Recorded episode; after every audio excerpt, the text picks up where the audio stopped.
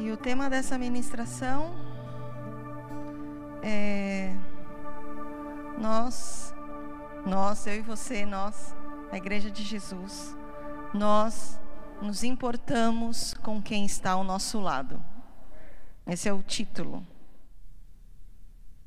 E nós podemos viver essa revelação porque Deus está conosco e nos comissionou e nos ungiu para isso. Não é algo distante, é algo real. Opa, tá tudo bem. Meu celular tem capinha protetora.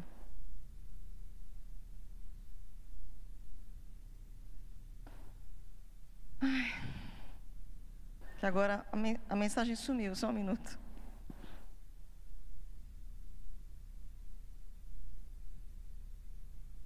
Jesus. Guarda-nos, Pai. Ok, está tudo bem, irmãos. A mensagem está aqui. Quando o celular caiu, ela foi para as apagadas. Mas a palavra de Deus é eterna, ninguém pode apagá-la.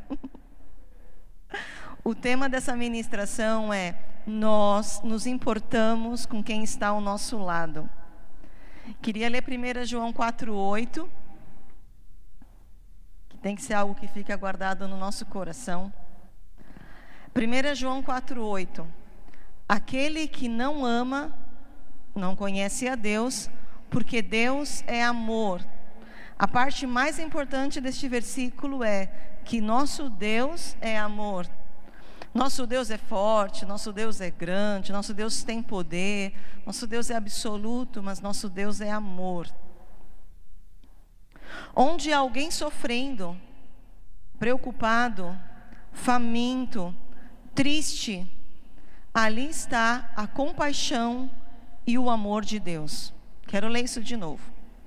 Onde alguém sofrendo, preocupado, faminto, triste, ansioso, depressivo, desesperado, ou até sem saber os, os motivos da sua existência, ali está a compaixão e o amor de Deus.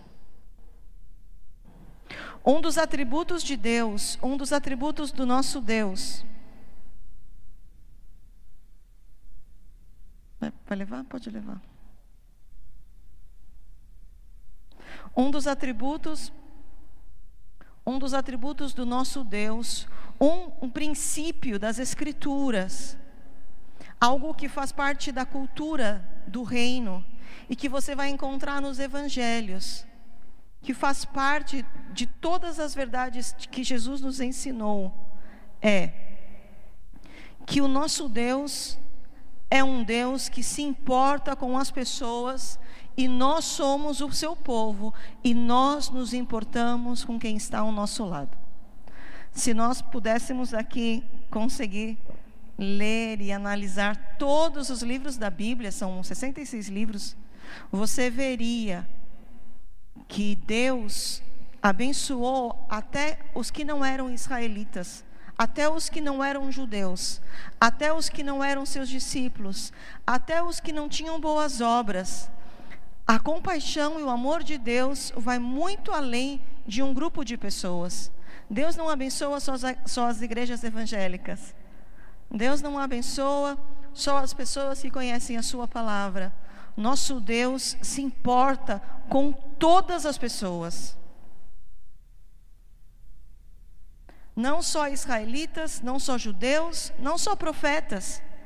Veja, Deus, Ele não abençoou só profetas, ou só sacerdotes, ou só os reis de Judá.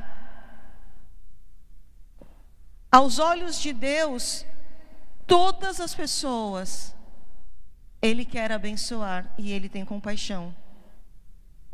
Nosso Deus sempre foi generoso e cheio de compaixão com todos.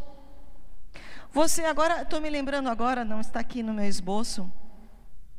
Aquele general leproso do exército da Síria, um homem com uma doença incurável que sofria, que padecia, que se envergonhava e que tinha que quase ter uma vida dupla por causa da sua doença.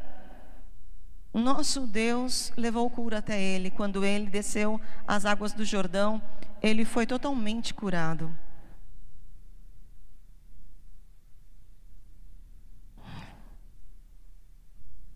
Só um minuto. Está aqui?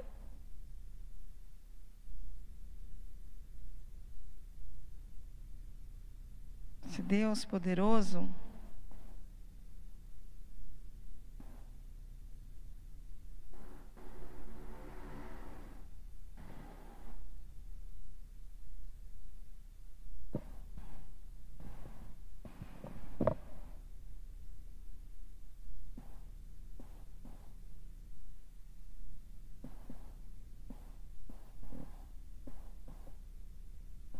Eu não sei o que aconteceu. Sumiu.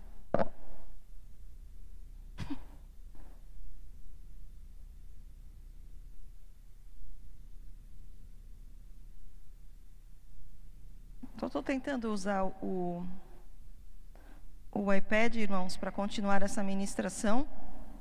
Por favor, continue aí comigo. Vou continuar aqui.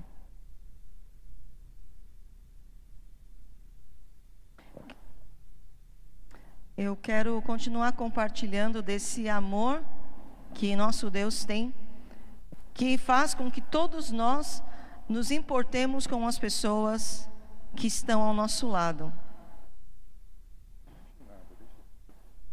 Achou? Como é bom ter um marido que acha as coisas. Sabe, isso aqui é um culto online, né? Mas a gente tem que ter um pouquinho de liberdade, né, do Espírito Santo. Você com certeza deve estar aí com algum cafezinho, chá, Coca-Cola, suco, curtindo a sua palavra.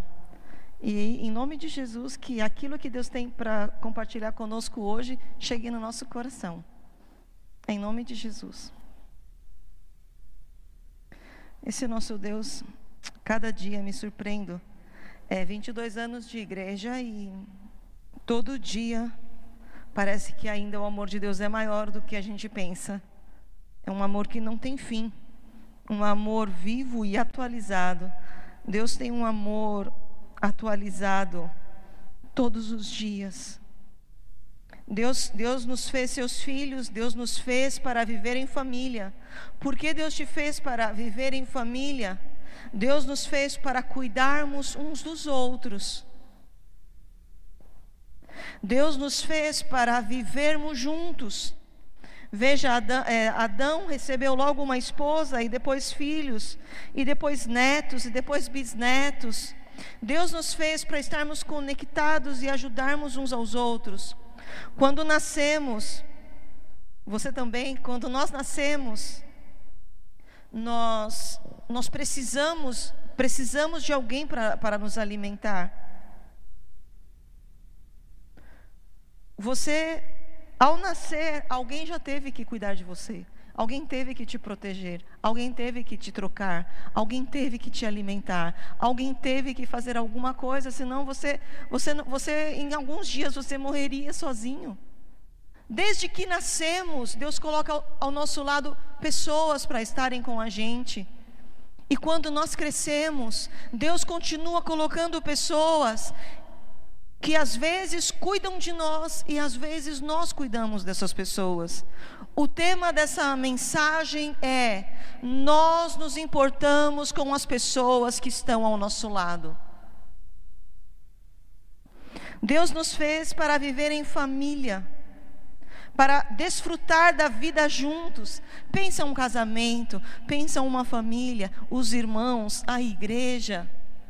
Pensa aquela equipe apostólica, os apóstolos juntos com Jesus. Quando você vai junto com os irmãos da igreja fazer alguma coisa, Deus nos fez para estarmos juntos. Deus nos fez para desfrutarmos das, da, da vida juntos. Nós temos, Deus colocou dentro de nós a capacidade, a habilidade e a necessidade de cuidar, de proteger e de ajudar a pessoa que vive ao nosso lado. Você tem, porque Deus te fez, porque Ele te ama, porque você ama Ele, você foi feito com a capacidade, com a habilidade e com a necessidade de ajudar, de proteger, de cuidar de pessoas que estão ao seu lado.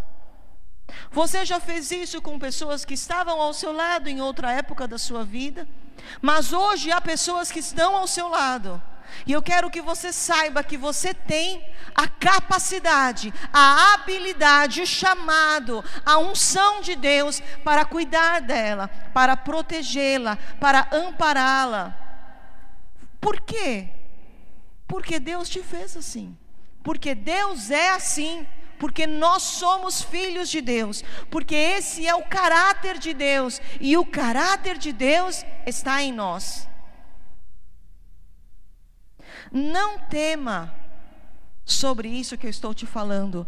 Você nasceu para amar, para ser bênção, para ser luz para as pessoas que estão ao seu lado. Você nasceu para ser uma lembrança para ser uma memória, para ser é, um sinal vivo e profético de que Deus está andando entre os homens. Deus está andando entre os homens. Deus está em São Paulo. Deus está na zona sul de São Paulo. Deus está em Parelheiros, Grajaú, em Boimirim, é, Capela do Socorro. Deus está aqui, porque Deus está dentro de nós. Ele está aqui e o caráter de Deus está em nós nós. E Deus nos deu esse caráter de amar, de ser bênção, de ser luz. De Gênesis a Apocalipse você pode conhecer o caráter de Deus. E Deus é amor.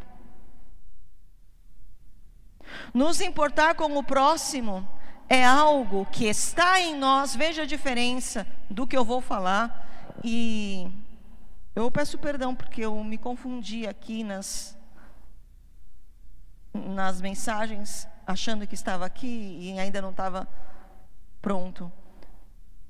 Se você pode compartilhar essa mensagem para que outras pessoas possam receber, você pode chamar alguém para se conectar conosco. Nós estamos unidos na Assembleia dos Santos, em um só lugar, diante do trono do Senhor. E talvez tenha alguém que Deus está pondo na sua mente agora, alguém que precisa hoje estar conectado nesse culto. Olha, algo está em nós. Se importar com o próximo está em nós, vem de Deus para nós e é impulsionado pelo Espírito Santo. Porque podemos porque Ele está em nós. Deus nos fez pessoas cheias de compaixão. Deus nos fez pessoas que não conseguimos ver alguém sofrer ao nosso lado e não sentir nada. Deus nos fez pessoas, nós não conseguimos ver alguém precisando de uma oração do nosso lado e nós não fazermos nada. Deus nos fez pessoas que não aguenta alguém morrendo, alguém chorando, alguém sem saber o que fazer. Deus nos fez pessoas que se importam com aqueles que estão ao nosso lado. Olha o que significa a palavra solidário. E antes de você ler em todos os aí as, as, todas essas notícias da crise mundial que estamos passando a respeito da pandemia do COVID-19, o que todos os países estão falando, nós precisamos ser solidários. Todos os países. Não pense que o Brasil está com um problema. A Itália, a Espanha, França, Reino Unido, Alemanha, esses países na Europa estão com os mesmos problemas que nós. Os Estados Unidos, outros países da América do Sul, Ainda países na Ásia estão com os mesmos problemas que nós. E é uma mensagem mundial que as pessoas estão compartilhando é: nós precisamos ser solidários, nós precisamos ajudar uns aos outros. Deus não está pedindo para você fazer algo que você não pode fazer. Deus não está pedindo para você fazer algo que você não sabe fazer.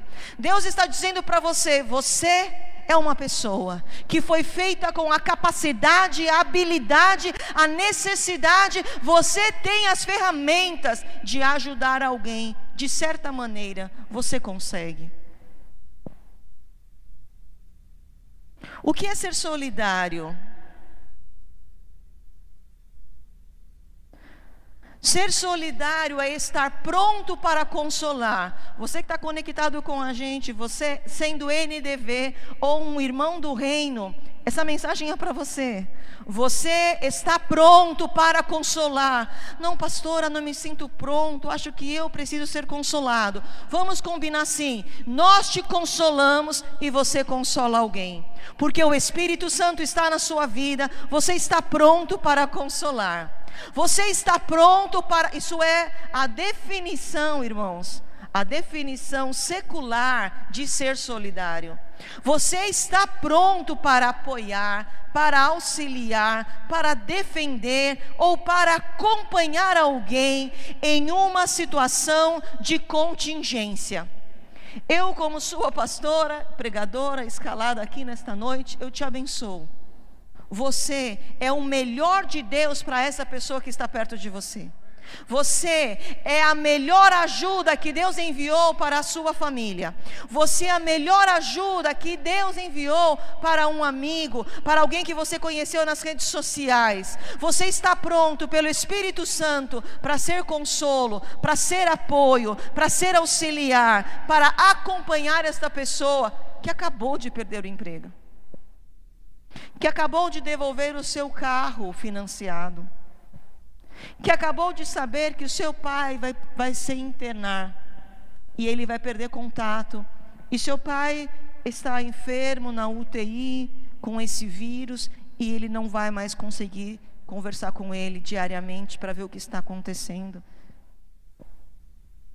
Eu não sei é, quando perguntaram Jesus, então, quem é o meu próximo?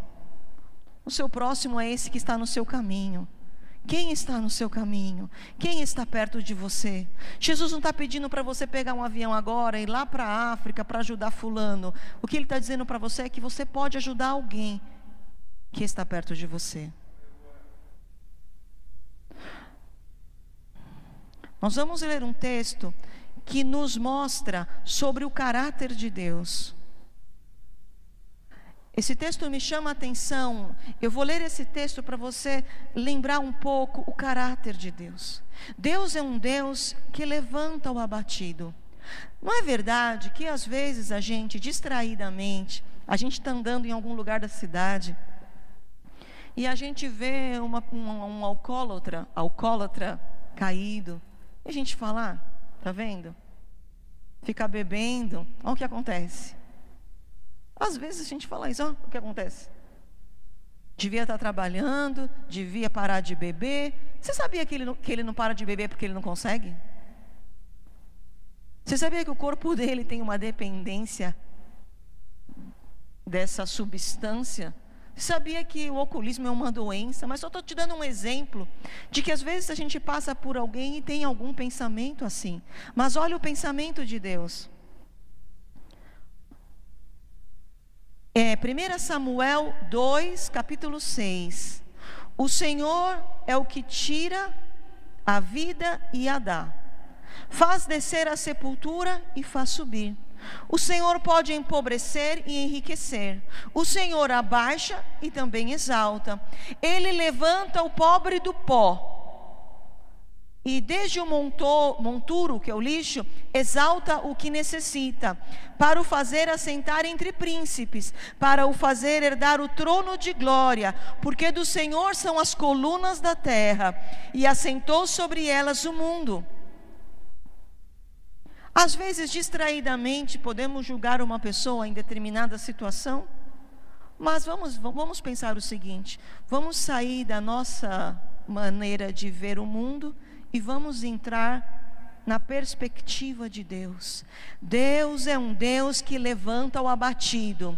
Deus é um Deus que tem um amor tão grande que levanta o necessitado, que tira pessoas do lixo e o faz sentar em lugares nobres. Mas por quê? Porque ele é bom, porque seu amor dura para sempre, porque nosso Deus é amor e ele tem um amor tão grande que nem a morte pôde trazer impacto sobre o amor de Deus. No livro de Levítico, nós vamos ler Levítico 19 e versículo 9 e versículo 10. Olha o caráter do nosso Deus. Quando também cegares, que é colher, né? Imagina uma pessoa fazendo uma colheita. Quando você estiver colhendo na sua terra, o canto do teu campo, não, não, não faça colheita. Não colherás totalmente no canto, nem as espigas que caírem colocará na sua mesa, não rebuscarás a tua vinha, nem colherás os bagos caídos da tua vinha, deixá-lo-ás ao pobre e ao estrangeiro. O estrangeiro não tinha direito à colheita, porque eu sou o Senhor vosso Deus. Queridos, imagina um mundo as nações do mundo. E Deus está olhando para um, um lugar onde um agricultor está fazendo uma colheita e onde um necessitado está olhando para ver se alguma coisa poderia ficar para ele. Imagina como o mundo é grande e onde estão os olhos do nosso Deus. Eu vou dizer a Israel: Israel, você é tão abençoado que você não precisa colher 100%, você deixa um pouco para aquele que não tem, deixa um pouco para aquele que precisa, deixa um pouco para aquele que ainda precisa de incentivo, ainda precisa se levantar e alguma coisa está faltando na sua mesa. Deus ensina a Israel a fazer uma colheita com solidariedade, olhando para aquele que está ao seu lado. Alguém hoje está do seu lado, alguém hoje faz parte da sua vida, e a mensagem que queima no meu coração é que com certeza você é uma bênção para essa pessoa, em alguma área da vida dela. Você será refúgio contra o vento. Você será refúgio contra a tempestade. Você será a luz para ela sair dessa escuridão. E você será aquele que não vai colher 100% da sua colheita, vai deixar alguma coisa para ela. Esse texto, queridos, é tão emocionante. Esse texto é tão emocionante. Pai querido, eu te agradeço pelo seu amor e eu te peço perdão por mim, e talvez se alguém se identifique, porque às vezes nos distraímos com tantas coisas que fazemos, e fazemos as coisas do nosso jeito, às vezes. Às vezes fazemos as coisas como sempre fizemos, e nunca prestamos atenção que seria bom deixar alguma coisa separada. Para aquele que precisa, Pai, eu te amo, Jesus, nós te agradecemos por esse amor que é tão grande, tão inexplicável, que salvou a nossa vida. Você precisa acreditar que há um amor enorme de Deus dentro do teu coração.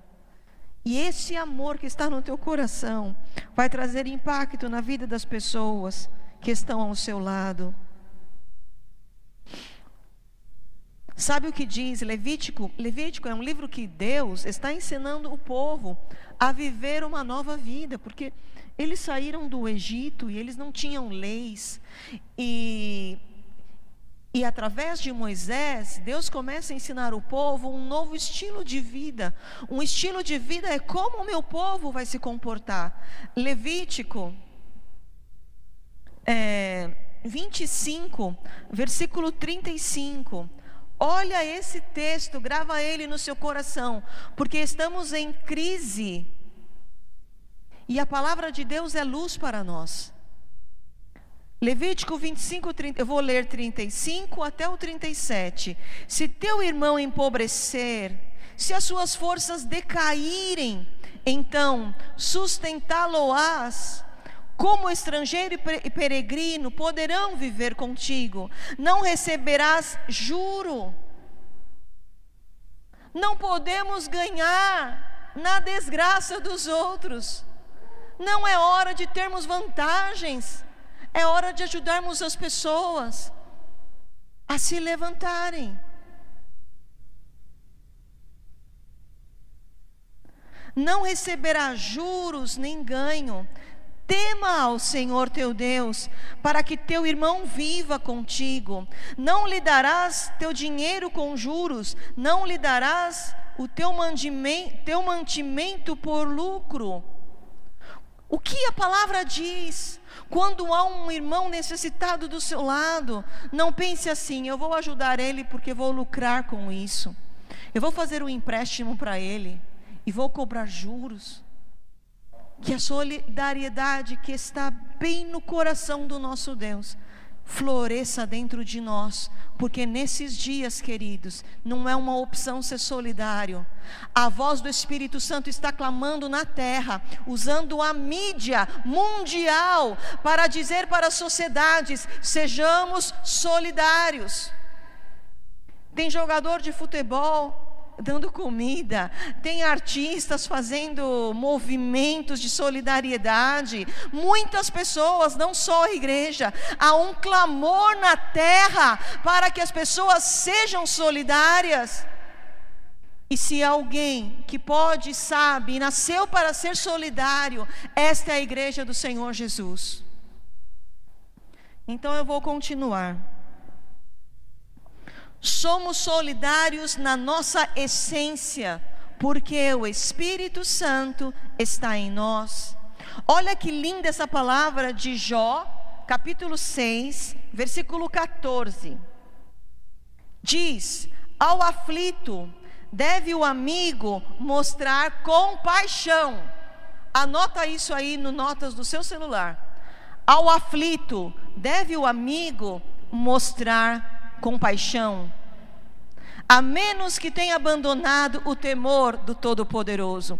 Eu não sei se você conseguiu conectar alguns textos que eu li, mas a Bíblia diz assim: se você teme ao Senhor, seja solidário. Se você teme ao Senhor, ajuda aquele que está perto de você. E novamente ele repete em outro livro: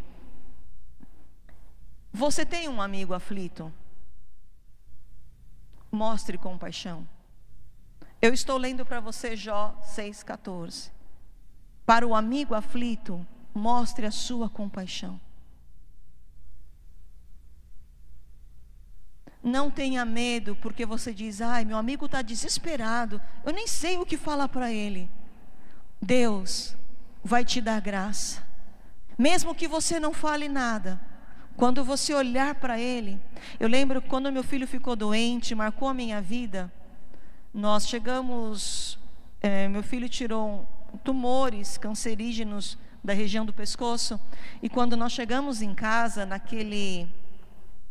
Era um, um, um sábado, um domingo, eu cheguei em casa domingo, na hora do almoço, e tocou a campainha umas duas, três da tarde. Era o Felipe Pardo, amigo do meu filho Murilo, irmão aqui nosso. Ele chegou com uma torta de limão, chegou quietinho, chegou quietinho, sentou no sofá. E ele ficou no sofá quietinho até cinco da tarde. Eu senti o amor de Deus ali.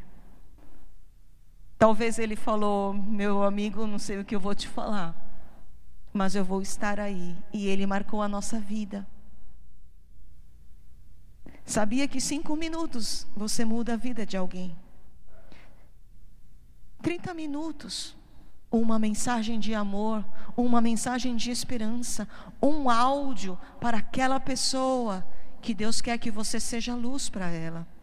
E o pardo marcou a minha vida, porque isso foi em 2014. E nós já estamos em 2020.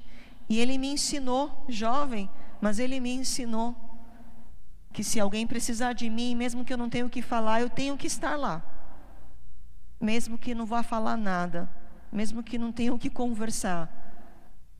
Às vezes, só de você estar perto, você já está ajudando, você já está levando o amor de Deus.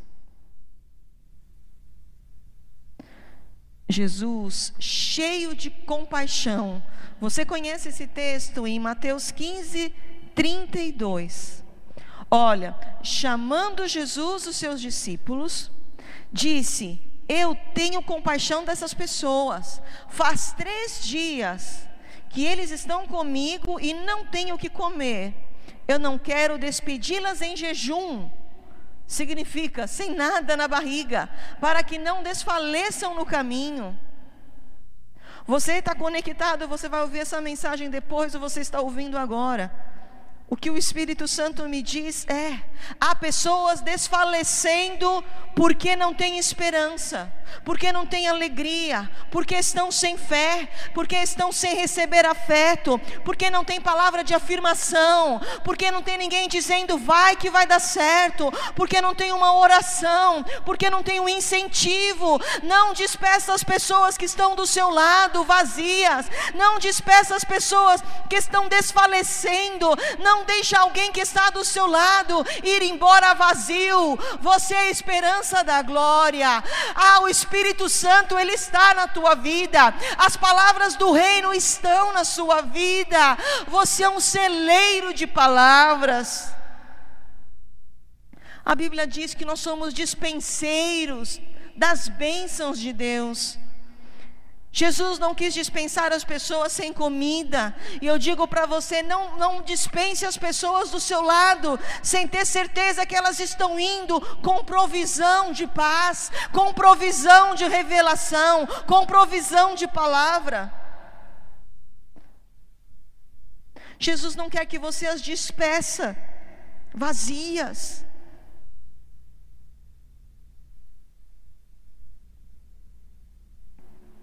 Deus está nos dando uma oportunidade, é verdade, irmãos. Isso é um caos, há pessoas morrendo, a economia do mundo inteiro está abalada, mas há uma oportunidade. É uma oportunidade de sermos bondosos, de sermos solidários. Há uma oportunidade de voltarmos a valorizar coisas que estávamos nos esquecendo, de valorizar a vida, de valorizar a saúde, de valorizar a família, de valorizar até o próprio trabalho, valorizar o emprego, valorizar estar junto. Deus está dando uma oportunidade para nós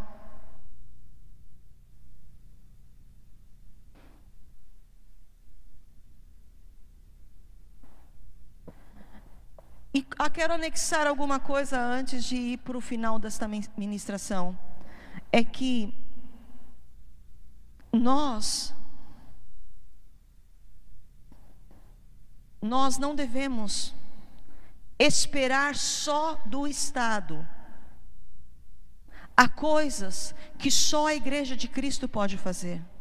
Há coisas que foram comissionadas para nós Há uma ajuda que cabe à igreja e não só ao Estado. Há uma atitude para aquele que precisa, seja na alma, seja no material, seja na alimentação, seja numa, num direcionamento de vida. Há muitas coisas que dependem da igreja interferir, ensinar, apontar o caminho. Jesus quer ajudar pessoas através da sua vida. Talvez uma mensagem, uma ligação, um conselho, uma oração, alimentos, um testemunho seu. Deixe a luz de Jesus brilhar na sua vida. Vou ler alguma coisa, um, um, um resumo bem pequeno sobre o Estado O estado de bem-estar social, toda a nação civilizada tem o estado que compete a ele garantir aos seus indivíduos os seus direitos como cidadãos do dia que nascem até a morte, que ele tenha bens e serviços básicos, que ele tenha educação, que ele tenha saúde, que ele tenha segurança. E talvez a gente fique, mas né, o governo não faz isso, o Estado não faz isso, o Estado não faz aquilo. Eu acho que não adianta a gente ficar falando se o Estado está fazendo, se o Estado não está fazendo. Vamos fazer o que a igreja tem que fazer. Vamos fazer o que cabe a nós como cristãos fazer. Vamos estender o nosso braço para quem está perto de nós. Vamos ser igreja e mostrar o grande amor de Deus. Se nós humanos cuidássemos bem, muito bem uns dos outros, não teríamos tantas pessoas dependentes do Estado para ter uma vida minimamente digna. Se nós, né, brasileiros, pessoas, se nós, sociedade, cuidássemos bem uns dos outros, não teríamos tantas pessoas dependendo do Estado para ter uma vida minimamente digna. É um erro pensar, eu vou cuidar da minha vida e o Estado cuida dos outros. Ah, mas ele vai receber o, ele vai receber o, o benefício emergencial. Por que, que ele está reclamando? Quantas pessoas moram com casa própria, irmãos? Percentual baixíssimo. A maioria das pessoas pagam aluguel. Então imagine que essa pessoa, além de não ter seu salário, ela tem o aluguel, ela não tem renda e provavelmente quando ela conseguir receber o seu benefício emergencial, ela vai pagar o seu aluguel. Que bom que o Estado está providenciando um valor. Que Deus abra as portas para aquela família sair daquela situação. Mas o que eu e você podemos fazer? Isso eu estou falando nessa parte. Mas será que não tem uma pessoa que você conhece que está com, sem dormir de tanta preocupação? Será que tem um parente seu que que, que está tendo, sei lá, arritmia, que está tão ansioso e tão preocupado com tudo, pensando que vai ser despejado? Será que ele não precisaria ouvir a sua voz de conselho, de paz, de fé, sua oração. O que eu estou dizendo é que, nem naquilo que compete ao Estado, que tenhamos o Estado mais eficiente possível em políticas públicas, mas que a igreja brilhe, brilha, brilha. Não duvide desse poder que está em você, porque Jesus está em você. E uma palavra, uma oração, um estender de braços, uma pequena atitude, como aqueles pães e peixes daquele menino, vai fazer com que você mude a vida de algumas pessoas. E é isso que Jesus quer de nós.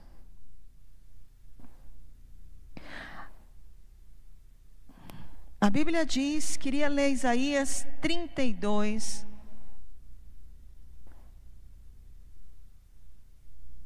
que o Brasil tenha um Estado justo para seu povo, mas que a igreja continue sendo luz do mundo, sal da terra, refúgio contra o vento. Nossa missão não muda se o Estado é bom, se o Estado é ruim. O que Jesus disse para nós, ele disse há dois mil anos atrás. muito antes de existir Bolsa Família, SUS. Jesus já disse antes, para que esse amor possa fluir de nós e alcançar as pessoas. Com ou sem políticas públicas fortes, somos a igreja de Cristo. Nós somos a luz do mundo. Nós somos esperança da terra. E se a voz do inimigo disser para você: "Ah, você não consegue fazer nada, você é tão inexpressivo, ninguém nem conhece seu nome, você tem dois amigos no Facebook, você com pandemia você não tem um amigo, imagina sem pandemia. Não importa, Jesus está em você. O Espírito Santo, ele está em você. E coisas que você pode fazer, que ainda que seus pensamentos digam que não vai acontecer nada. Se você está fazendo, se você está se importando com quem está ao seu lado, seja o porteiro do seu prédio, seja a moça que te ajuda, sei lá, da lavanderia, alguém que faz parte da sua vida, alguém que você conhece, deixa Deus te usar. Eu tenho certeza que às vezes uma oração de um minuto é a resposta que Deus queria dar para uma pessoa que agora não vai mais se matar, que agora não vai mais desistir de um sonho, que agora não vai mais abandonar a sua família. Há poder no amor de Deus quando Ele ultrapassa as nossas vidas. A Bíblia diz em Isaías 32, isso que eu queria ler. Cada um, nós, cada um de nós servirá de esconderijo contra o vento, de refúgio contra a tempestade de refúgio de torrentes de águas em lugares secos. Não, seremos torrentes de águas em lugares secos. Seremos sombra de uma grande rocha em uma terra sedenta. Sabe o que você é para quem está ao seu lado? Você é um esconderijo no meio de um vendaval. Você é um refúgio numa tempestade. Pensa numa tempestade. Pensa você na marginal Pinheiros que está alagando no meio de uma tempestade. Seus amigos com o carro boiando e eles encontram você e você é refúgio para eles. Você é a porta que Deus abriu para ele sair daquela tempestade. Você é a porta que Deus abriu para o seu amigo, para o seu familiar sair daquela ventania. Você é refúgio, você é água, você é torrentes de água em lugares secos. O que é isso? Você é a resposta de que Deus é bom para esta pessoa que está perto de você. Você é a resposta de que Deus existe. Você é a resposta de que Deus é amor. Você é a resposta de que Deus se importa, porque você está lá, porque você está do lado dele, porque você diz: Olha, eu não posso entrar aí no hospital, mas eu estou orando por você. Eu declaro que você vai ser curado. Eu declaro que Deus te abre uma porta de emprego. Eu declaro que você sentirá paz paz. Eu declaro que esse espírito de morte sai.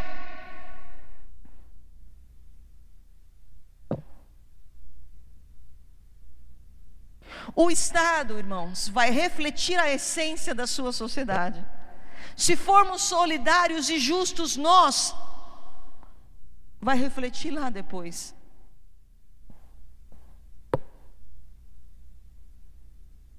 Eu não sei se você se lembra de uma história que está em Mateus 15, 25. Eu vou ler do 25 ao 28. Uma mãe, eu não sei se você já viu uma mãe que precisa alguma coisa para o seu filho. Eu quero que você imagine aquela mãe que precisa de alguma coisa para o seu filho. Essa mãe perseguiu Jesus. Ela ficou andando atrás de Jesus em todo o trajeto de Jesus. Havia ainda outras pessoas, havia uma multidão e ela não queria parar, ela queria falar com Jesus, porque a filha dela estava endemoniada. A filha dela precisava de socorro. Mateus 25, 15, 25. Ela, porém, veio e o adorou. Ela disse: Socorre-me. Então ele respondeu: Não é bom tomar o pão dos filhos e dar aos cachorrinhos. Ela, contudo, replicou: Sim, Senhor, porém os cachorrinhos comem das migalhas que caem da mesa dos seus donos. Então Jesus disse: Jesus disse o plano, o plano A. Jesus disse: Mulher, grande é a sua fé faça-se contigo como queres. E desde aquele momento a sua filha ficou sã. E Jesus explica que ele tinha sido enviado para tratar as famílias de Israel. E ela era uma mulher cananeia. Jesus mudou o seu protocolo, porque uma mãe clamou e pediu socorro. Você que está ouvindo esse culto, nós temos que mudar os nossos protocolos às vezes. Às vezes dormir meia hora depois, às vezes passar na casa de alguém, às vezes tirar um pacote de arroz do armário. Deus quer que você mude os seus protocolos para incluir na mesa do Senhor Jesus uma pessoa que Ele quer abençoar. Ai, porque disseram que eu não posso sair de casa para nada, eu fico em casa, eu nem mexo na maçaneta, eu nem saio do quarto. Mas se o seu vizinho está morrendo, mas se a sua mãe está morrendo, mas se tem uma pessoa te implorando por socorro, se Jesus saiu dos seus protocolos e colocou aquela mulher cananeia na mesa dos filhos, o que ele quer da sua igreja? Há muitas pessoas que se sentem indignas, elas estão circulando as, em lugares de trevas. E a igreja de Jesus não pode se fechar. Nós somos aqueles que vamos dizer: venha, venha, venha. Jesus está aqui e ele te recebe na mesa dos filhos.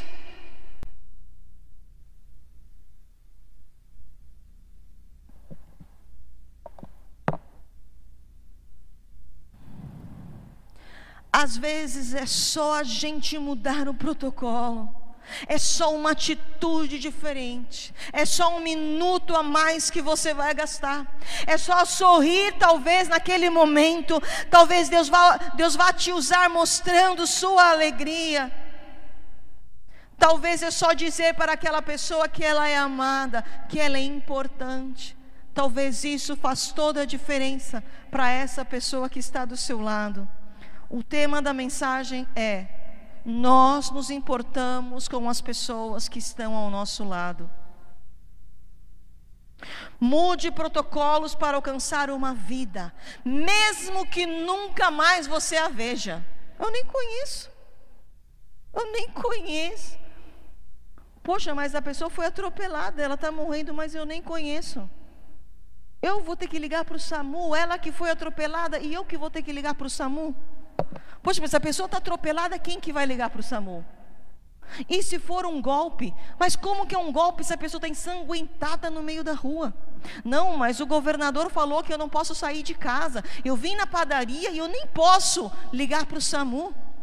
Ô irmão, sai da caixa. Sai da caixa. Nós somos livres. Alguém está precisando de você. Se você é um ser humano em São Paulo, em 2020, alguém está precisando de você. Alguém está precisando de você. Talvez ela nunca volte para agradecer. Quantas pessoas você ajudou que nunca te fizeram um joia, nunca falaram valeu, nunca te agradeceram? Jesus mesmo nos conta que curou os cegos, né, de dez voltaram dois, curou os leprosos, de dez voltou um.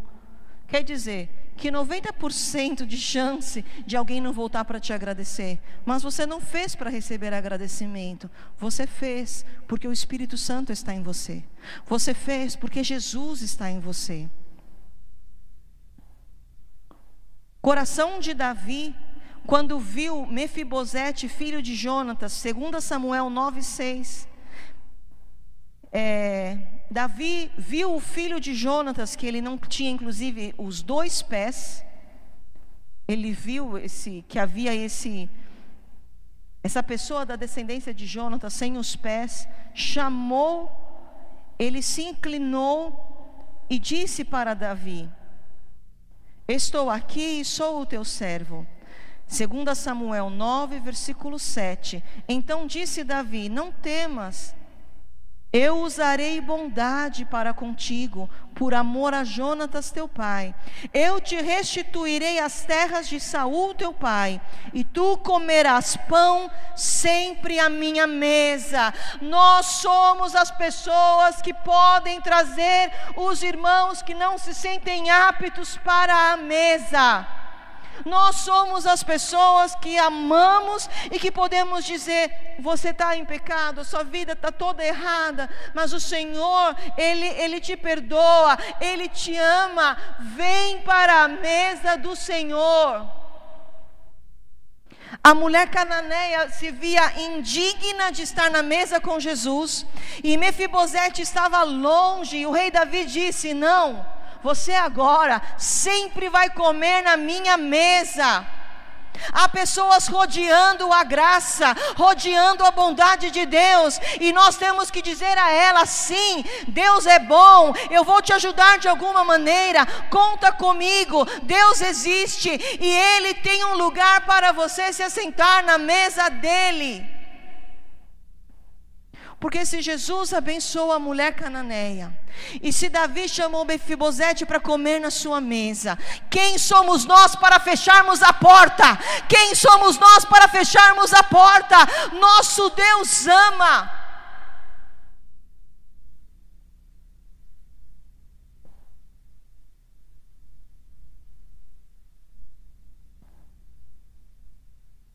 Mefibosete diz em 2 Samuel 9, versículo 8, o último versículo que eu vou ler da história de Mefibosete. Ele se inclinou e disse: Quem é teu servo para teres, para teres olhado para um cão morto como eu?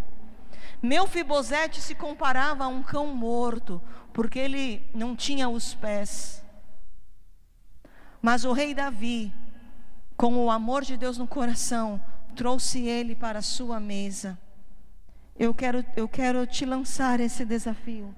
Quantas pessoas Deus está colocando no seu caminho? Quantas pessoas Deus está conectando com você? Traga eles para a mesa de Deus. Traga eles para experimentarem o amor de Deus. Traga eles para experimentarem a misericórdia, a graça e o amor do nosso Deus. É tempo, queridos, não de excluir, é tempo de incluir. É tempo de abraçar, é tempo de consolar, é tempo de agregar. Se você ama o Senhor e conhece a palavra, você pega um cajado e você começa a trabalhar na sua vida. Aproxima essas pessoas do amor de Deus, aproxima essas pessoas do refúgio contra o vento, aproxima essas pessoas do refúgio contra a tempestade, contra o dia mau. Ah, vai pegando essas pessoas pessoas que estão em perigo, quase caindo num abismo, deprimidas, ansiosas, preocupadas, desempregadas, desesperadas, torturadas, essas pessoas que se sentem cãos indignos, essas pessoas que se sentem cãos indignos, que estão distantes do Senhor, não conseguem sentir o seu amor. Cabe a nós dizer a eles: Eu te dou a mão. Deus tem algo novo para esta pessoa. Muitos estão apartados da mesa do Senhor. E nós somos aqueles que traremos eles para a mesa do Senhor. A mãe da menina foi comparada a um cachorro. Mefibosete se sentia um cão morto. Jesus, na sua graça, na sua misericórdia e na obra da cruz, ele restaurou a nossa dignidade diante de Deus. Pessoas com traumas, com dores, histórias de vidas difíceis, histórias difíceis, não lhe permitem ver a grande obra de Cristo. Vamos anunciar esse amor. Vamos anunciar que o sangue de Jesus perdoa todos os pecados. Nada pode nos separar do amor de Deus nenhum pecado, nenhuma maldição. O amor de Deus é maior. Alguém precisa que você fale isso.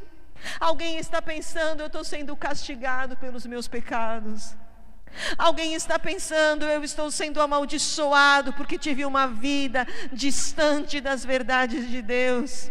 Algum desviado está pensando, eu perdi o emprego porque eu sou amaldiçoado, porque eu larguei a casa do pai. Alguém está se sentindo um cachorro, alguém está vivendo de migalhas, alguém está sendo oprimido.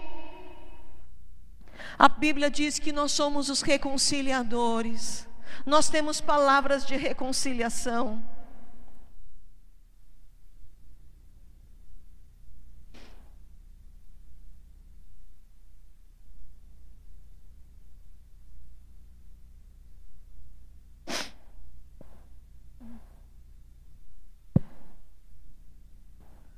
Sei se você já leu sobre um pouquinho dos discípulos de Jesus. Quase todos os discípulos de Jesus eram pescadores. Um era cobrador de impostos, dois consertavam as redes para pescar.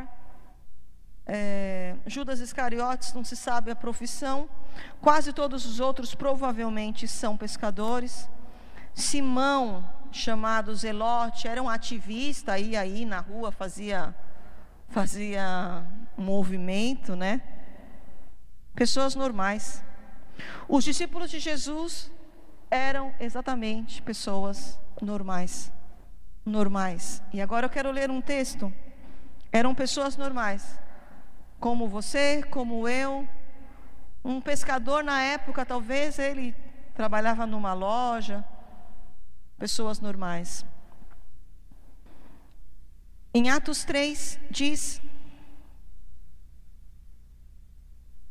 Em Atos 3 diz: era levado um homem coxo de nascença, o qual colocavam diariamente no templo, na, na porta chamada Formosa, para pedir esmola aos que entravam.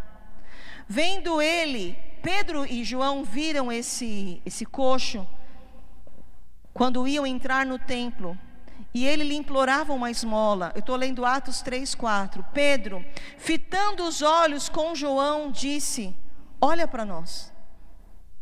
E ele os olhava atentamente, esperando receber alguma coisa. Pedro, porém, lhe disse: Eu não tenho prata, eu não tenho ouro, mas o que eu tenho eu te dou. Em nome de Jesus Cristo Nazareno, anda. E tomando pela mão direita, ele o levantou. E imediatamente seus pés e tornozelos ficaram firmes. Deu um salto, se colocou em pé, colo começou a andar de novo no templo, saltando e louvando a Deus. Viu todo o povo, ele estava andando e louvando a Deus. Algumas pessoas, algumas pessoas têm fé e trazem as pessoas à porta do templo, pessoas que precisam de milagre.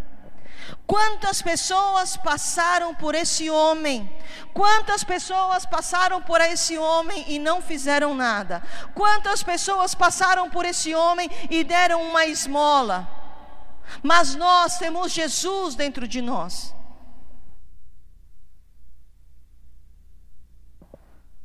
Nós somos aqueles que temos visto o poder de Deus. E além de trazer Ele na, na porta da casa de Deus, nós somos a igreja poderosa de Cristo. E nós podemos dizer a estas pessoas que estão no nosso caminho. Diga às pessoas que estão no seu caminho. Diga às pessoas que hoje, essa semana, você viu, elas estão no seu caminho. Diga a ela: eu não tenho vacina, eu não tenho dinheiro, eu não tenho emprego para te dar, eu não tenho como pagar o financiamento do seu Uber, mas o que eu tenho eu te dou. Eu te dou a presença de Deus eu te dou alívio espiritual, que esse peso saia dos seus ombros, que você se levante para uma nova temporada. Muitos passaram por esse coxo, muitos passaram e deram uma esmola, mas nós somos a igreja que tem visto que Deus é real, nós somos a igreja que tem visto que Jesus está vivo. Aí você diz, Pastora, mas Pedro era apóstolo e eu sou o quê? Pedro era um pescador. Pedro era um pescador. Talvez você trabalha numa loja. Talvez você é um borracheiro. É a mesma coisa. Era uma profissão comum. Pedro era um homem comum. Mas ele estava cheio do Espírito Santo. E se nós estamos cheios do Espírito Santo, nós nos importamos com quem está do seu lado, quem está no seu caminho, porque no caminho de Pedro apareceu um coxo, um coxo que só queria esmola, mas Deus fará com que você se importe com as pessoas que estão no seu caminho. Deus fará com que você se importe com a mulher clamando por socorro, mesmo que você tenha que quebrar protocolos porque você é filho de Deus, porque você é guiado pelo Espírito Santo. Eu estou partindo para o final. Quem está ao seu lado? Alguém precisa que você, quando você for colher, deixa um pouco no chão. Você tem um amigo aflito, ele precisa de você. As pessoas perto de você não podem ir embora vazias, elas precisam ir para casa com paz, com palavra, com conselho. Há uma mãe suplicando uma oração. Há pessoas perto de você que se sentem como cão, cães, que se sentem indignas, que se sentem apartadas. Você pode trazê-las para a mesa do Senhor. Há um coxo, um coxo que está perto, mas hoje o Espírito Santo pode te encher de fé e você mudar a vida dele. Mas ele está aí o tempo todo, mas no momento da maldição, Deus quer trazer a bênção. Esse problema, essa pessoa que você vê sempre com esse problema, se enche de fé. Porque se Deus colocou ela no seu caminho, você pode levar uma palavra de mudança. Nós todos somos pessoas comuns e simples, como os discípulos de Jesus. Vamos deixar o amor de Deus transbordar em nós, porque nós nos importamos com quem está ao nosso lado. Deus, irmãos, Ele vai operar como ele abriu aquele mar, como ele curou aquele coxo, como ele, ele livrou aquela menina dos espíritos malignos, a filha da mãe cananeia. Deus está vivo, Deus vai operar. Quando nós estivermos movidos pelo seu amor, Ele vai operar. Você é o melhor de Deus para as pessoas que estão do seu lado. Você é o melhor de Deus, você é enviado de Deus. Você é enviado de Deus para as pessoas que estão no seu caminho, para as pessoas que estão ao seu lado. Você é luz. Que esse amor, que essa solidariedade, que essa compaixão flua da nossa vida, em nome de Jesus.